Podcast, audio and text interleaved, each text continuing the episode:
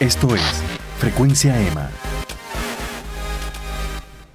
Saludos amigos y bienvenidos a Frecuencia Emma. Yo soy Emanuel Márquez del blog Easy Endurance y en este episodio conversaremos con Javier Sabat, un comentarista deportivo, narrador y además mantenedor del programa radial Impacto Deportivo que se transmite de lunes a sábado por Radio Paz 810 AM. La historia de Javier está súper cool y súper interesante porque a sus 17 años y ante el repentino fallecimiento de su papá, Javier tomó la difícil decisión de tomar las riendas de un programa de radio, lugar que ocupa todavía luego de 7 años. En esta ocasión eh, hablamos de cuán difícil fue eh, ese proceso, además discutimos cuán duro es entrar y conseguir un lugar eh, dentro del periodismo deportivo en Puerto Rico y nos vamos en un viaje filosófico en torno al desarrollo del deporte nacional, eh, tema que, tanto nos interesa en este blog. Eh, Javier es un tipo súper cool y además muy conocedor de la historia del deporte, así que espero que disfruten de esta maravillosa entrevista. recuerden suscribirse a nuestro canal y estar pendiente en facebook.com Easy Endurance donde publicamos el resto de nuestros artículos eh, originales. Así que sin más preámbulos, vamos allá.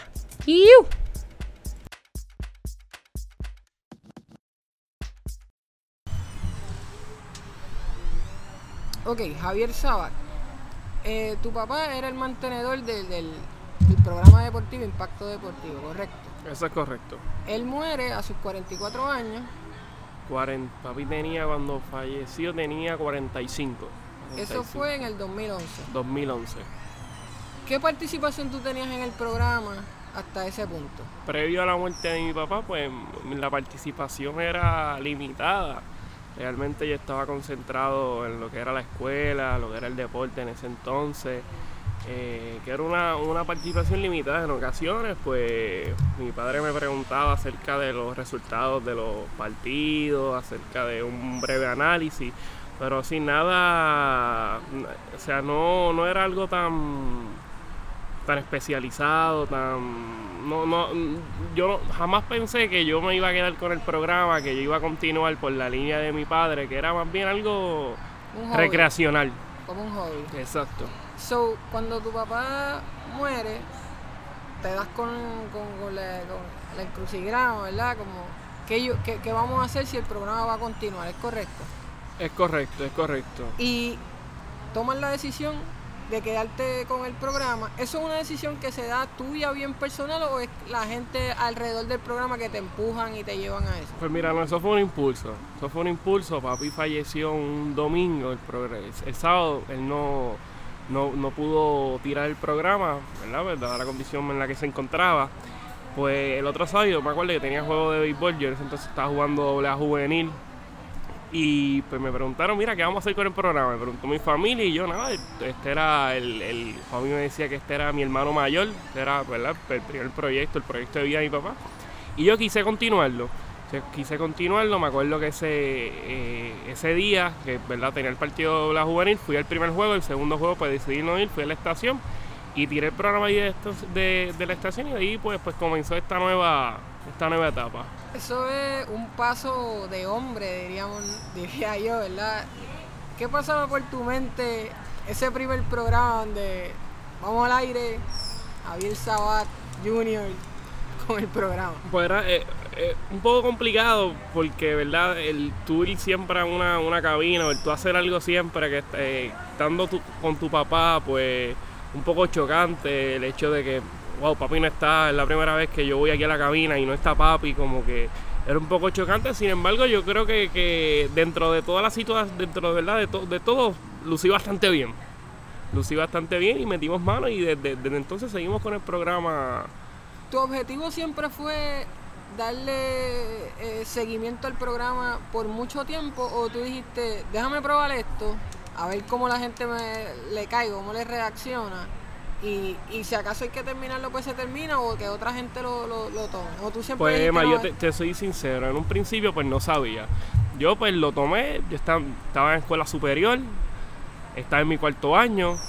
Yo pues estaba cool hablar en la radio y yo pues, ¿verdad? Pues para ese entonces yo entiendo que yo tenía un, muy buen conocimiento Yo previo a eso había hecho había estado en las transmisiones de radio de la, de la de San Juan. Mi padre era el, narrador, yo era el comentarista pues siempre siempre había estado bien pendiente al deporte, especialmente al deporte nacional y yo decía, mira, yo puedo yo puedo tener un programa eh, crítico, un programa que, ¿verdad?, informemos a la a, los fanáticos, a, los deportistas, ¿verdad? Sobre el deporte nacional, que lo podíamos hacer bien y desde entonces pues llevamos haciendo un buen trabajo.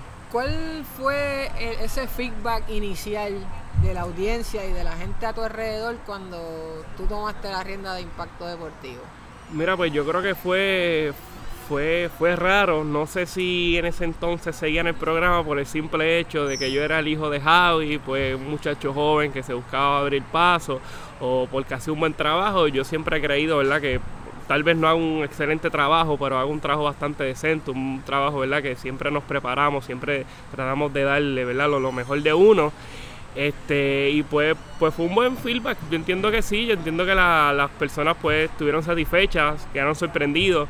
Porque un, mes de, un año después yo incorporo a, Manuel, que ha sido mi mano derecha a lo largo del programa, que también es un muchacho joven de mi edad. Eh, y que dos muchachos jóvenes, ¿verdad? Pues también está mi abuelo, que es Papá Sabá, Raymond Sintrón, que llevan bastante tiempo, eh, tienen muy buena experiencia en cuanto a esto de los medios de comunicación, al igual que Tony Sánchez, que en paz descanse. Pues al yo le incorporar a Manuel, dos, dos, se puede decir dos chamacos que buscaban abrirse paso en el, periodismo deportivo, en lo que es la radio, en verdad, en esto de, comunicar. Y pues lo hacíamos bastante bien y teníamos nuestro conocimiento. Yo tengo que decir que yo era de los que no te conocía, yo no conocía nada de ti hasta que te vi en el torneo del chicharrón de, la LAI, el torneo de baloncesto, ahí te vi narrando y, y busqué un poco más de ti, ahí encontré lo de impacto deportivo y me sorprendió honestamente, de que fueras joven y que tenía, te comunicabas bien, te expresabas bien, pero también vi que tenías mucho conocimiento de la historia del deporte. Y ahí pues fue que empecé a seguirte, luego tú me invitas a tu programa, ¿verdad? Que te lo agradezco súper, ¿verdad? Esto, pero como tú, además de que tenías un modelo que era tu papá, todo el tiempo en radio, viéndolo, estando con él, comentando, pero sobre la historia del deporte, ¿Era algo que tú desde niño tenías esa curiosidad? ¿O, cómo surge en ti ese, ese hambre de, buscar y de, rebuscar de, la historia de Puerto Rico deportivamente? Pues mira, yo, yo mi, mi niñez fue, fue un poco... No, no fue normal, por llamarlo de alguna manera, no fue normal. Pues yo cuando pequeño, igual que mi hermano, nosotros pues vivimos, vivimos en las canchas, en las canchas, en los parques yo comencé a jugar pelota desde los cuatro años, mi hermano también, mi hermana jugando voleibol. O sea, lo de nosotros era deporte eh, al 100%. Mi papá era maestro de educación física, eh, que era todo deporte, todo deporte, todo deporte, todo deporte. En el caso mío, pues, pues yo siempre tenido un sentido bastante fuerte por lo que es el, deporte nacional, por lo que y también por, por mi patria. Este, y pues siempre estuvo esa, ese, deseo de saber, de conocer, de, de conocer el deporte nacional. Yo por lo menos, el periódico para mí ha sido vital desde un principio. Yo siendo pequeño, yo comenzaba a leer el periódico de atrás para adelante de transparente como yo creo que lo, hace todo tipo de deportista. Todo deportista.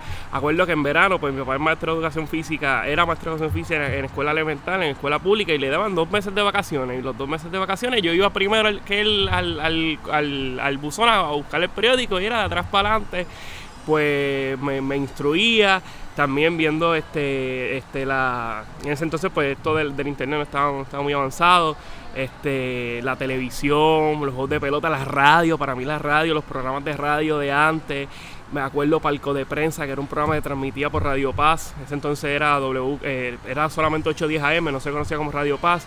estaba Carlos Valero, estaba Tony Sánchez, Jorge Colón Delgado, luego estuvo, estuvo en ese programa, Henry Martínez, eh, Edwin Fernández, eh, la descarga deportiva, que había muchos programas de, radio que tal vez cuando los muchachos estaban jugando PlayStation, estaban haciendo otras cosas, pues a mí yo estaba concentrado, ¿verdad? Me gustaba el deporte y pues que quería seguirlo. Dentro de ese conocimiento, algo que me llamó mucho la atención y te lo mencioné anteriormente, es tu conocimiento del hipismo. Yo, pues como sabes, mi papá es jinete, siempre ha estado relacionado al hipismo toda mi vida Y de momento me doy con estas selecciones que salen en Impacto Deportivo y, veo que, tienen carne, ¿verdad? Que, tienen contenido y me pregunto quién será. Tiene que ser un señor, alguien que, que las envía por, por internet, no sé. Cuando averiguo eres tú, Javier. ¿O no?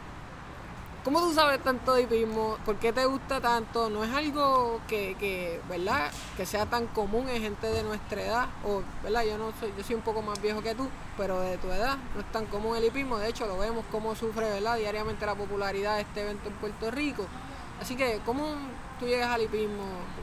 ¿Qué te gusta tanto del hipismo? Pues mira, este, lo del hipismo, mi papá era, mi papá pues jugaba a caballo, era hípico, le gustaba el hipismo, mi, tenía, la, la abuela de mi papá también le fue la que, Pues, pues le, lo, le enseñó lo que, lo que es el hipismo.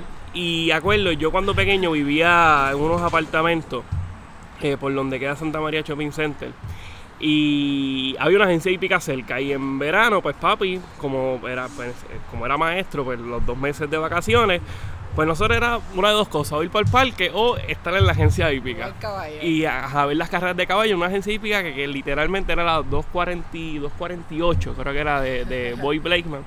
Y ahí pues, pues me empezó a gustar el hipismo. Y yo, mira, te digo que mis primeros recuerdos así del hipismo 2000, 2001 el clásico del Caribe para mí eso es eso es lo más grande del hipismo es mi, mi, mi, momento favorito en el año de, del hipismo este, y mano, me, encanta. Entre los de, mis tres deportes favoritos, béisbol, hipismo y boxeo, esos son los tres deportes que, más me gustan, que más me apasionan. Yo cuando pequeño quería ser jockey, pero, con mi estatura no.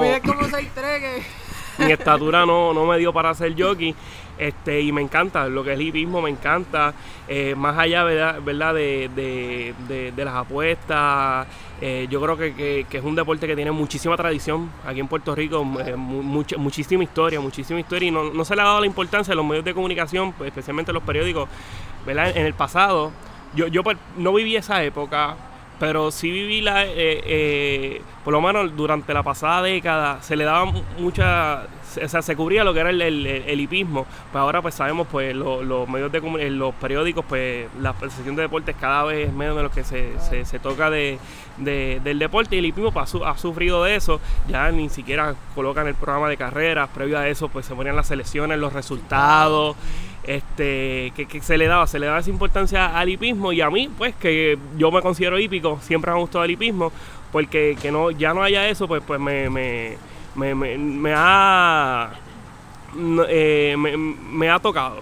me ha tocado, me ha tocado porque tal vez otras, otros otros muchachos que sí, que hayan tenido pues un, que también hayan estado interesados en lo que es el periodismo, interesados en lo que es el hipismo, pues al tener esa oportunidad de leer el periódico de, de, ¿verdad? sobre el hipismo, tal vez pues hubiesen más fanáticos de, fanáticos hípicos. El, hipismo es como, igual que otros deportes que no ha tenido ese relevo generacional, eh, hacen falta hípicos jóvenes. Si tú vas al hipódromo actualmente, tú vas a ver que mucha de la gente que está allí son personas mayores que pasa en todos los, en todos los países, porque yo he tenido la oportunidad de ir a otros hipódromos, igualmente la gente de, mayor edad son los que están allí, pero gente que juega, gente que, le gusta el hipismo joven, eh, está escaseando y sí, debe, debe tener algo que ver con esa exposición y ya que entraste en lo del periodismo deportivo, que sabe que es algo que me, que me apasiona, que me gustaría saber y que es uno de los fines principales de este podcast, eh,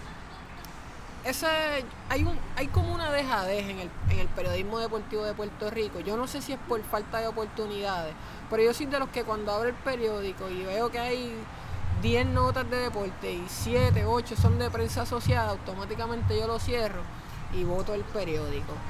Eh, ¿Cómo tú te sientes al ver eso? Tú que eres una persona que quizás no eres como yo, en, términos de que no tenemos una preparación en periodismo, digamos, eh, eh ¿verdad? De universidad o de un bachillerato, pero sí que hemos estado estudiando el deporte tras bastidores y subiendo poco a poco dentro del deporte, tú pues más, más notoriamente por el, por el ejemplo de tu papá. ¿Cómo tú te sientes cuando ves lo que está pasando por lo menos en la prensa escrita deportiva del país? Mira, Emma, yo tal vez no sea la, persona más indicada para contestarle esa pregunta, como tú indicaste, pues eh, mi bachillerato no es en periodismo, este no obstante, yo creo que, es importante que se le dé la oportunidad a los jóvenes, ya sean, o sea, no solo en el periodismo, sino en todos los escenarios, O sea, el futuro, el futuro. Y, es una pena, como tú bien indicas, que al menos en, los periódicos del país, pues cada vez menos de los que se escribe de deporte, son menos las oportunidades. Y cuando hacemos la comparación con lo que es el atleta, lo que es el deporte, pues como uno, como un atleta puede darse a conocer, como un atleta puede demostrar que tiene los quilates para eh, competir en los mejores escenarios y es dándole oportunidad, dándole tiempo de juego. Para aquí en el periodismo sería algo similar, si no, no están las oportunidades, pues no va a haber forma de demostrar que realmente tenemos el calibre para nosotros este, hacer un buen periodismo. Un buen periodismo y es importante informar porque cada vez menos los que se habla del, deporte nacional. Yo creo que el deporte nacional es vital. Puerto Rico tiene una, una historia deportiva súper, súper, súper, súper rica. Y aquí es muy poco de lo que se habla del deporte nacional. Y una de, uno de los objetivos principales que tiene impacto deportivo además de ser uno de los principales, nosotros tenemos como uno de los objetivos ser uno de los principales talleres de talleres de preparación de, los de los futuros periodistas deportivos. Mira, ahora mismo en el programa nosotros tenemos a Manuel Guillama. Guillama hizo su, su bachillerato en periodismo. Víctor Rodríguez Butrón, pues ahora es estudiante, está estudiando periodismo. Iván Rafael Castañez se de periodismo. Yoito, eh, José Encarnación estuvo con nosotros en Impacto Deportivo. Ahora escribe en el periódico, periódico Metro. Que nosotros queremos contrarrestar esa realidad queremos contrarrestar esa realidad, sabemos que es sumamente complicado, ya que, o sea, no solamente a los jóvenes, sino a personas establecidas, periodistas establecidos, han tenido que eh, irse de Puerto Rico, ¿verdad? Por, por las oportunidades que son bien limitadas que yo creo que es bien importante, es bien importante como tú dices, el periodismo deportivo es sumamente importante, informar, dar a conocer y más sobre el deporte nacional que cada vez menos, menos, menos, menos lo que es, es menos el cariño que se le da. Eh, si hablamos ¿verdad? de cosas negativas, pues quizás, eh, como te dije, la falta de espacio en los periódicos es una de las principales, porque el periódico siempre ha sido la herramienta principal de información eh, de la sociedad, además de la radio, ¿verdad? Pero ahora hay un nuevo vecino en, el vecindario que son las redes sociales. Las redes sociales son, vitales, son, fundamentales. son fundamentales, son bien poderosas, principalmente porque ahora le dan al atleta mismo eh, es básicamente un comunicado de prensa y el atleta no necesita directamente del periodista para hacer un anuncio o para darse a conocer. Entonces eso nos pone a nosotros en una posición un poco eh, desventajosa, ¿verdad? También otra cosa de las redes sociales es que le da foro a muchas personas que quizás no están aptas para ¿verdad? entrar en, en, esto que es el periodismo deportivo o quizás sí están aptas pero no lo tratan con el respeto que por lo menos yo he visto que ustedes lo tratan y con el que yo en mi caso, en mi blog hice Endurance y en los demás proyectos que tengo lo trato de hacer. Las redes sociales para ti, ¿cómo tú ves esto? Mira, pues las redes sociales, como tú dices, le da, la oportunidad, ¿verdad? O sea, yo creo que la libre expresión es sumamente importante. Este, tú puedes decir lo que tú quieras, yo creo que uno como periodista deportivo uno tiene que ser crítico, uno tiene que ser serio, uno tiene que ser responsable en lo que dice. Este, pero en eso de eso de las redes sociales, este, como, o sea, uno uno se entera, o sea, ya uno no necesita ir al periódico para, o sea, el momento, o sea, te, da esa oportunidad de tú leer la noticia cuando tú quieras, el momento que tú quieras, la hora que tú quieras, cuando tú quieras que te da esas libertades que yo creo que las redes sociales sí, pero hay que cogerlo con pinza, yo creo como tú bien indicas, hay que ser responsable, hay que ser serio, eh, hay que ser ético. Este y nada, yo creo que las redes sociales llegaron para quedarse, llegaron para quedarse. Este, el periodismo tiene que, en cuanto a esto del, eh, del periodismo deportivo, pues tenemos que ir tenemos que, añadir, tenemos que incorporar lo que son las redes sociales. Yo creo que es muy bien. Aquí en Puerto Rico hay muchas páginas, está el caso tuyo con Easy Endurance, que viéndolo desde ese punto de vista, pues brinda la oportunidad de tener los talleres. Que tal vez en, el, en los periódicos no, no se nos dan, los periódicos escritos, que tal vez en la radio, que tal vez en la televisión, pues las redes sociales pueden contrarrestar esa realidad, que si se hace de forma seria, de forma ética, de forma responsable, pues va a ser sumamente beneficiosa y yo creo que ha sido sumamente beneficiosa y tú eres ejemplo de eso. Eh, Javier, dentro del periodismo deportivo, además de tu papá, ¿quién ha sido un marco de referencia para ti? ¿Quién tú dices, mira, Emma, este tipo, su trabajo, su ética, su estilo, ha sido esencial para, para mí, para mi desarrollo? Mira, pues yo te diría Fufi Santori. Fufi. Fufi para mí es... Recientemente fenecido Fufi Santori. Fufi es top. Eh, la primera vez que yo me entero de Fufi Santori fue no fue a través del baloncesto. Fue a través del hipismo, porque Fufi estuvo en las transmisiones de las carreras de caballo. Fufi es un hípico Sí, sí, sí, sí, acuerdo que había un caballo que se llama Fufi S. Fufi S, y era uno de mis caballos favoritos. Yo le pregunto a mi papá, papi, ¿por qué ese caballo se llama Fufi S? Porque ese nombre estaba cool. Y ahí papi me explica de Fufi Santori y yo comienzo a, a, a leer sobre Fufi y pues, pues, ¿verdad? Siempre he sentido patrio. Pues, yo he tenido bien, para mí sie- siempre lo que es la patria es bien importante y Fufi pues le daba esa importancia a lo que era el deporte nacional. Este, de, otras de otros periodistas, yo diría Chu García, para mí es de, es de los top. Este, las columnas de Chu, eh, Jorge Pérez, otro de los grandes periodistas. A mí me gusta mucho el boxeo, lo leo de él. También Sánchez Fournier, Rey Colón. Eh, del hipismo Norman, Norman, Norman, Que ya estuvo en este podcast de adelanto, so.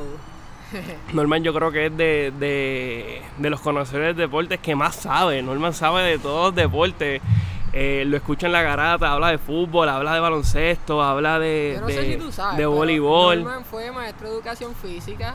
Norman fue director de torneo del voleibol superior y del baloncesto. Norman ha sido reportero, columnista, periodista, narrador, comentarista y por ahí todo lo que existe dentro del deporte.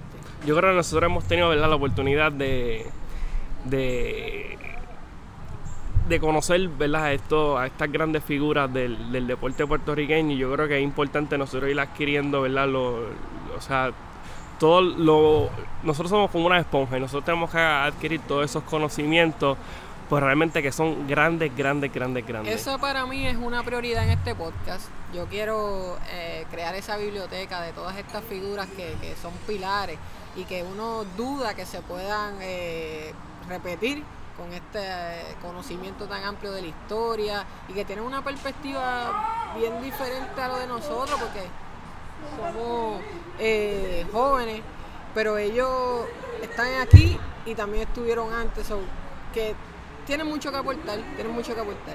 Otra persona, ¿verdad? Que ahora no, Sí. no se puede escapar, eh, Helios Castro. Wow. Yo creo que Helios Castro también es otro de los, de los top. sí. Helios, pues sabemos el compromiso que tenía no solo con el deporte, sino con la juventud. Helios... Con el eh, país. Con el país, claro, claro, claro. Pero especialmente con la juventud. Yo creo que con la juventud, un- eh, una persona de pueblo, una persona de pueblo. Tuve la oportunidad, ¿verdad?, de compartir en ocasiones con, con Helios Castro. Y te trataba de tú a tú. Yo creo que esa era, esa era la grandeza, la grandeza de Helios. Elio yo lo conocí la última vez que hablé con él, como un añito antes de morir, que lo vi en el Coliseo Roberto Clemente y, tuve esa misma experiencia. Ah, tú eres el hijo de Vitor, que es, que es el- el nickname de mi papá. Y, y me trató de tú a tú, un tipo que te hacía sentir familia, eh, que no creaba esa diferencia, esa distancia entre las personas y, y por eso yo creo que se ha extrañado tanto. Otra persona, ¿verdad?, que tengo que, que, que, se, que ¿verdad? decirle, que mencionar es a Luis Daimat. Mi primera oportunidad de narrar en el baloncesto superior nacional, pues fue, fue gracias a Luis. Yo estoy más que agradecido. Él narra... Sí, él, no sé si esté ahora con algún equipo, porque ahora, ¿verdad? Pues creo que eh, la liga no está transmitiendo los juegos a través de radio. Sí lo he visto en la televisión, pero Luis ha sido una de las personas, ¿verdad? Que, que me, ha, me ha dado la mano. Eh, también Luis tiene su hijo, Luis Joel, también es muy bueno, es de esta nueva cepa de periodistas deportivos. Que yo creo que nosotros, esta nueva cepa de, ¿verdad? De, no sé si llaman los periodistas, no sé si, ¿verdad? Si, si, A mí ese, yo, te, yo te lo, creo que te lo dije ayer, a mí ese, ese título me queda grande. yo creo que a mí- yo, yo estoy contigo. Y me queda un poco grande. O sea, en el sentido de que a mí también me queda, me queda grande. no grande de porque no podamos hacerlo, sino grande porque estamos en proceso y, y hay un respeto, ¿verdad? Que hay que darle a las personas que si guardan ese título lo llevan con la seriedad y la ética que se merece. Sí, pero a, lo que me refiero es que yo creo que sí hay, hay jóvenes que están comprometidos, ¿verdad? Con, con Claro. informar, con dar a conocer, con, con, hacer- con hacer periodismo crítico. es lo que tanto necesitamos, no dar todo como una verdad absoluta y, y ir un poquito más allá. Eh, ya me dijiste estas personas que te han eh, influenciado en lo profesional dentro del periodismo. Ahora, tú has entrevistado a un sinnúmero de atletas. De esos atletas, ¿quién te ha volado la cabeza?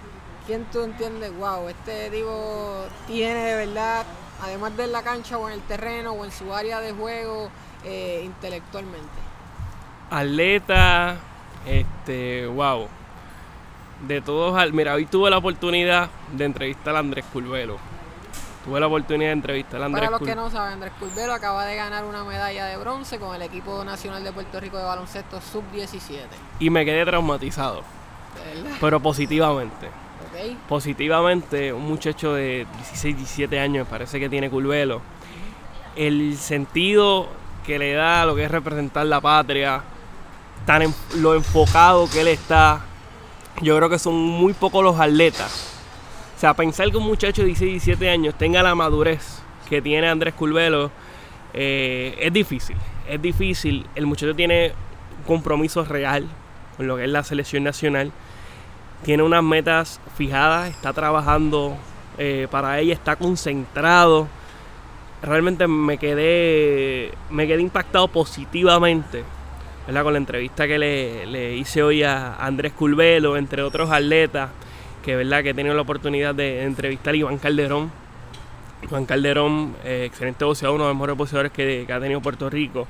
Y no solo era inteligente en el ring, sino ¿verdad? hablando, conversando.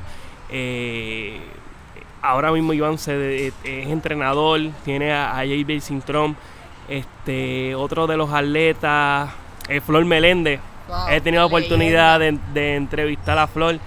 Y, y lo- lo- yo creo que la, la grandeza de Flor también es que. O sea, Flor nunca me ha dicho que no. Flor, Flor es una persona que, mira, sí, Javi, sí voy, este, vamos a hablar del deporte, vamos, vamos a discutir el deporte nacional. Y, son personas que tienen un compromiso real con lo que es el deporte, el deporte nacional, con lo que es la juventud. Y yo creo que ahí, ahí es que está la diferencia. Y es que, que está la diferencia de, de esto, de, esta, de estas grandes figuras que, que no solo llegan al éxito, yo creo que esto es como una pirámide. El punto culminante de la pirámide es el tú compartir. El tú compartir eso con los demás. Yo creo que estas personas, más allá de los éxitos, de los triunfos como, como, atletas, como, como dirigentes, el, poder, el, el querer que otras personas pues lleguen a ser lo que, ¿verdad? lo que ellos fueron. Eh, ya que entramos en la sub-17 con Curvelo, vamos a ir a un tema que yo sé que a ti te gusta mucho, te apasiona. Llevamos 25 minutos ya. Eh, y es el desarrollo del deporte nacional. Yo no sé si tú estás de acuerdo conmigo en que Puerto Rico no pasa por su mejor momento en términos de, por lo menos de proyección del deporte a nivel mundial. Nosotros tenemos varias figuras que ya pues se encuentran quizás en el otoño de sus carreras, que, que lo han hecho muy bien, que nos han puesto en el mapa, pero que no se ha dado ese seguimiento y que no ha habido ese relevo eh, generacional, ¿verdad? El caso del baloncesto, si hablamos en Pisticampo, pues ahora mismo con el retiro de Coulson quedamos sin una figura principal, eh, eh, por lo menos, ¿verdad? Que se proyecte abiertamente contendora medalla en, en Juegos Panamericanos y, hacia arriba, dígase Olimpiadas y, y demás. ¿Qué está fallando, Javier? ¿Qué, ¿Qué está pasando? Es que no tenemos el talento, no tenemos el recurso humano, eh, eh, en términos de organización, en términos políticos. ¿Qué tú, ¿Qué tú entiendes que está pasando aquí? Pues mira, Emma, yo creo que es un proceso cíclico.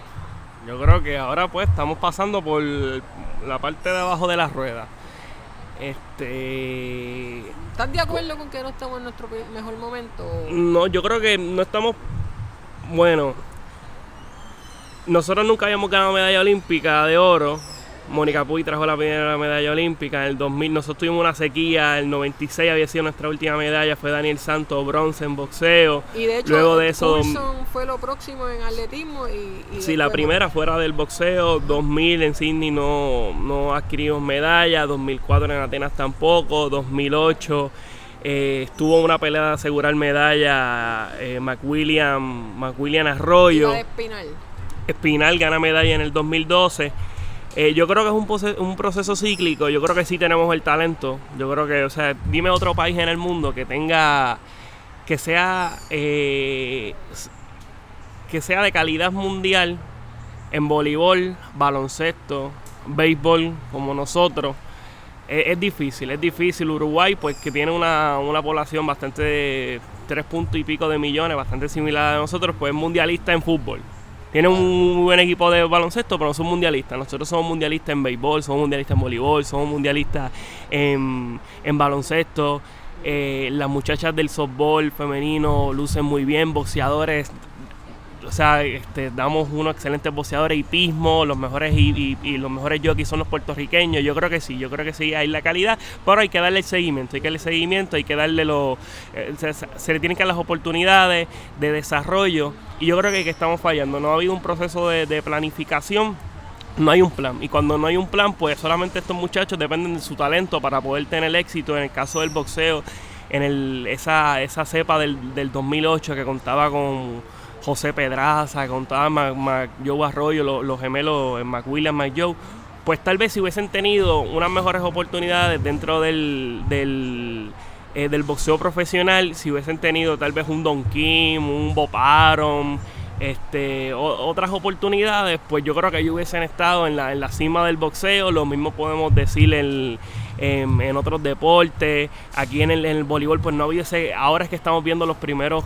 eh, los, primeros pasos de ese cambio generacional, esa generación dorada de Piquisoto, de Virito Rivera, de, de Ángel este Pérez. Este muchacho que ganó eh, el campeonato de la, de la ABP ahora en voleibol, esto creo que fue en California. Ay, se me escapó el nombre ahora, pero no, aquí, aquí, aquí, aquí hay talento, aquí hay, un, aquí hay mucho talento. Sin embargo, yo creo que no hemos fallado en, en, la planificación, en, la, en, el desarrollo. Eh, ha habido un disloque en lo que es las categorías menores. Eso, de eso te quería hablar. Ese disloque que hay entre las categorías menores, luego lo que la Liga Atlética Interuniversitaria y luego al profesionalismo. ¿Por qué no hay más cohesión ahí? ¿Por qué no se le da más seguimiento? No, no hay un programa que una ese cambio de atleta universitario a atleta profesional y ahí se pierde demasiado talento. Son innumerables casos. También yo creo que ahí tenemos que ver que, ¿verdad? Aquí en Puerto Rico, por lo menos haciendo la comparativa con el baloncesto, aquí se, se tiene esa, esa percepción. Cuando tú le preguntas a un muchacho este, a qué quiere llegar dentro del baloncesto, pues seguramente te dice, quiero jugar baloncesto colegial es el primer paso. O sea, y a diferencia de la inmensa mayoría de, ¿verdad? De, los, otros países donde se aspira a ser atleta profesional, o sea, jugar en la liga profesional antes de, o sea, tal vez no se le dé la importancia al deporte al deporte colegial porque se aspiran a ser profesionales, se trabaja desde un principio para ser profesional. el caso de el caso de Francia la liga también tiene que incentivar. No, definitivo, definitivo. y, ahí, y, por, por, ahí vamos, por ahí vamos. Que aquí no, no se ha creado, por lo menos el Parlamento Superior Nacional, me parece que no. Y, verdad, esto de la fecha, de que se juegue fuera de la fecha FIFA, pues ha tenido que. Con, eh, FIBAS ha tenido que contribuir. Y es que lo, lo, las franquicias no están invirtiendo en el, en el talento en el talento nativo.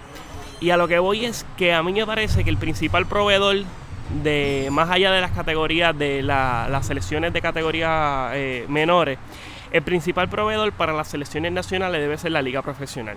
Debe ser en el fútbol, debe ser la liga profesional, pues sabemos que en el béisbol pues la mejor liga es la Grandes Ligas y pues de ahí es que se nutren la inmensa mayoría de los... Eh, la selección nacional se nutre de jugadores que, del béisbol organizado. Pero en el caso de los demás deportes debe ser la liga profesional el principal proveedor, como era en antaño, jugadores que debutaban 14, 15 años en el baloncesto superior nacional y yo creo que la, franquicia deben de, invertir en las regiones, deben de invertir en las regiones porque la inmensa mayoría de los equipos, o sea, todos los equipos se nutren de jugadores puertorriqueños. Jugadores puertorriqueños y tú tienes que preparar ese talento para en un futuro tú poder contar con ese talento. Y si no lo preparas, pues va a ser sumamente complicado, va a bajar el nivel, entonces los resultados del nivel, entonces va a ser un proceso al nivel de selección nacional no vamos a ver los resultados. Si no se invierte en el talento local, yo creo que las ligas profesionales en Puerto Rico, si hay ligas profesionales, ¿verdad? eso también es otro tema que se puede, se puede discutir si realmente son unas ligas profesionales, pues no creo que han fallado en el sentido de desarrollar el talento local en darle importancia a las categorías menores. Yo creo que diste en el clavo con en términos de planificación, no hay un plan y no tan solo no hay un plan, no hay un plan B, no hay un plan C para cuando el plan A no sale. Eso, se está notando, eh, ¿verdad? Bastante claro. Y ahí lo que sucede es que entonces el, atleta puertorriqueño depende solamente de su talento para demostrar, ¿verdad? Para o sea, irse a los mejores escenarios sin, las mejores sin la mejor preparación con, eh, enfrentándose a otros atletas que, ¿verdad? que tal vez no tienen el mismo talento, pero sí tienen, la, tienen mejores eh, facilidades, tienen una mejor preparación y a la hora de verdad, pues yo creo que ahí eh, está la diferencia entre ganar o perder. Yo creo también que Puerto Rico está esperando que el, que el, que el atleta sobresalga por su talento para entonces apoyarlo. Ese es otro problema. Y, de hecho, hace poco yo estuve, estuve, estuve, estuve dialogando con un muchacho, ¿verdad? Que hace, hace el y él me presentaba eso mismo. Mira, que aquí tú tienes que demostrar que tú perteneces esa élite, a ese alto rendimiento para tú formar parte de, ¿verdad? De, de, de, esa élite. O sea, y no te preparan para tú llegar allá. Y ahí volvemos, yo creo que es la falta de planificación, es la falta de planificación, yo creo que es bien importante lo que es la, la escuela, yo creo que ahí debe de haber un, debe de estar unido tanto el, o sea, la federación, el comité olímpico con las escuelas, yo creo que una aquí en Puerto Rico estamos faltos de una liga de escuelas sólidas. Sabemos que las escuelas privadas pues tienen sus ligas, la ¿verdad? Alianza. Que la alianza, que son ligas bastante estructuradas, pero el sistema de educación público necesita de una mejor estructura en cuanto al, al, al deporte escolar se y, refiere. Y, y, yo como maestro de educación física me uno a esas palabras además de tener mejor liga de deporte, también necesitamos mejores maestros. Necesitamos maestros con más compromiso y necesitamos un mejor sistema, un mejor currículo, más al día con lo que está pasando alrededor del mundo. Hay muchos modelos como Finlandia, como Canadá, que están en el tope y que tú ves eso no tan solo en el nivel escolar, sino que son capaces de, de, transmitir eso al nivel olímpico, ¿verdad? Y los atletas siguen ganando medallas y salen mejores atletas diariamente. Así que Puerto Rico tiene mucho, ¿verdad? De dónde, tela de dónde cortar. Yo creo que el talento está, no, no, no estamos eh, en desventaja fisiológica con, con, la, con, la, con los países, las grandes naciones. Claro que no. Es una cuestión más de, de mentalidad. De, de, de, reconocer que estamos ahí. De planificación, fijar las metas, mira, vamos a trabajar eh, de esta forma para llegar acá que si, si se trabaja así, porque el puertorriqueño es sumamente talentoso, vuelvo y te digo, o sea, mencióname otro país, Emma, mencióname un país que haya derrotado a los Estados Unidos, a Estados Unidos con sus principales selecciones en baloncesto masculino, en voleibol masculino y en béisbol masculino. Yo creo que ninguna, la única Puerto Rico. Puerto 2004 derrotamos al Dream Team de Estados Unidos, en el 2007 en la Copa Mundial, en la Copa Mundo de baloncesto, el de voleibol derrotamos a los Estados Unidos y en el 2005 le propinamos, el 2006 le propinamos, el, el 2009 le propinamos el primer knockout a la, a la selección de Estados Unidos en béisbol en el Clásico ¿Tú sabes Mundial. que no hubiese hecho falta ahí la cherry encima del bizcocho? Esa, esa victoria del World Baseball Classic con el Team Rubio. Sí, eso pues, pero son, son cosas que pasan, pero hicieron muy, una, un muy buen trabajo. Y unieron al país. que- Definitivo, y eso es lo grande del deporte, el deporte transforma vidas, o sea, aquí el deporte no lo pueden ver como un gasto, el deporte es una inversión. Estoy totalmente de acuerdo. Eh, Javier, ya vamos terminando. Quisiera preguntarte, tú estás estudiando eh, economía, me dijiste. Economía. Pero yo, yo te veo a ti desarrollándote en el ámbito del periodismo deportivo. ¿A qué tú aspiras? ¿Hasta dónde tú quieres llegar? ¿Qué va a pasar con Impacto Deportivo? Háblame de metas a corto y largo plazo. Mira, pues nosotros ahora tenemos Impacto Deportivo de lunes a sábado y nosotros queremos continuar Impacto Deportivo, ser el principal, eh, el principal eh, medio de, de- deportivo en la radio. Queremos darle la oportunidad a, los periodistas jóvenes, eh, todo aquel. Que, quiera abrirse paso, que tenga el deseo, que tenga el compromiso. Eh, queremos contrarrestar esa realidad que luego del paso del huracán María pues ha sido más notable, que es la falta de oportunidades para los jóvenes. Nosotros queremos contrarrestarlo con impacto deportivo, dándole un énfasis a lo que es el deporte nacional. Eso está súper cool y yo espero ser parte de esto. Claro, claro, por- claro. por- Usted ya es parte de por esto. mucho tiempo. Así que Javier, eh, te agradezco tu tiempo. Eh, ha sido una conversación súper mega de calidad. Eh, te deseamos el mejor de los éxitos. Siempre suerte. Sabes que cuentas con Easy Endurance y con este podcast que estás entre los primeros en grabar Frecuencia EMA. Todo esto es lo nuevo. Así que te agradecemos y mucho éxito. Gracias a ti, Emma. Gracias por escuchar este episodio de Frecuencia EMA. Recuerda suscribirte a nuestro podcast para que estés al día con los últimos episodios que publicamos semanalmente. También verifica nuestro blog en facebook.com Easy Endurance, donde publicamos artículos escritos, originales, otras entrevistas y demás sobre el ámbito deportivo en Puerto Rico y el mundo.